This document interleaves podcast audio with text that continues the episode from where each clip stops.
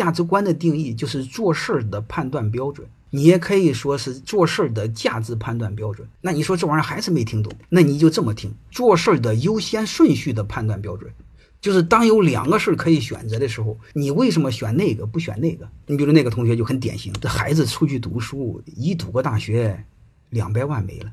他要是不出去读书，这两百万我给他买栋别墅，买个豪车，是不是很合算？你能听明白什么意思？这就是价值观的选择。他是更看重钱，还是看重这个孩子的成长？他是看重眼前，还是未来？但是你会发现，这个判断标准你这个没法选择。所以价值判断标准没有标准，每一个人的选择都值得尊重，没有对错。但是我们可以探讨，可以商量。价值观就是如何平衡眼前和未来利益的游戏。